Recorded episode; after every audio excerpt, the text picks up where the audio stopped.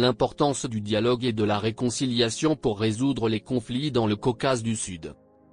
La région du Caucase du Sud a été confrontée à des tensions et des conflits pendant des décennies, dont le plus récent est la guerre du Nagorno-Karabakh en 2020. Dans cet article, nous allons explorer l'importance du dialogue et de la réconciliation pour résoudre les conflits dans cette région et promouvoir la stabilité et la sécurité régionale. Si vous êtes nouveau sur le podcast Décryptage, mon nom est Rafik Madani et je propose une approche approfondie des relations politiques et économiques internationales, des conflits et de la sécurité mondiale. Nous examinerons également les implications économiques de la situation actuelle dans la région, ainsi que le rôle des acteurs régionaux et internationaux dans la résolution des conflits. Enfin, nous discuterons des efforts en cours pour promouvoir le dialogue et la coopération entre toutes les parties prenantes et des défis persistants dans la recherche de solutions durables et pacifiques. La guerre du Nagorno-Karabakh en 2020 a eu des conséquences humanitaires importantes pour la population civile de la région.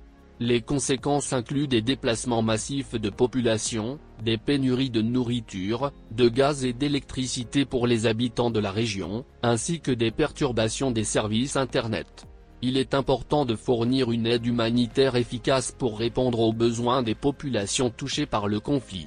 La situation actuelle dans le Caucase du Sud a des implications économiques importantes pour la région, en particulier en ce qui concerne les échanges commerciaux et l'énergie.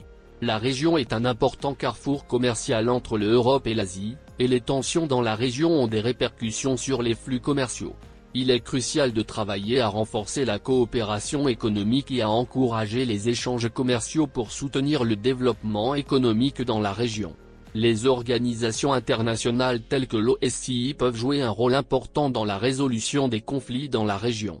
L'OSCE a travaillé à faciliter les négociations entre les parties prenantes dans le conflit du Nagorno-Karabakh depuis les années 1990.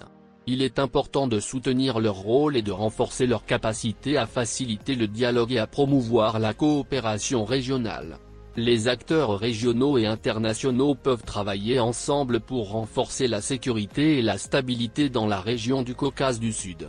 Les acteurs régionaux tels que la Turquie, l'Iran et la Russie peuvent jouer un rôle important dans la promotion de la coopération et du dialogue, tout en respectant les intérêts de chaque partie.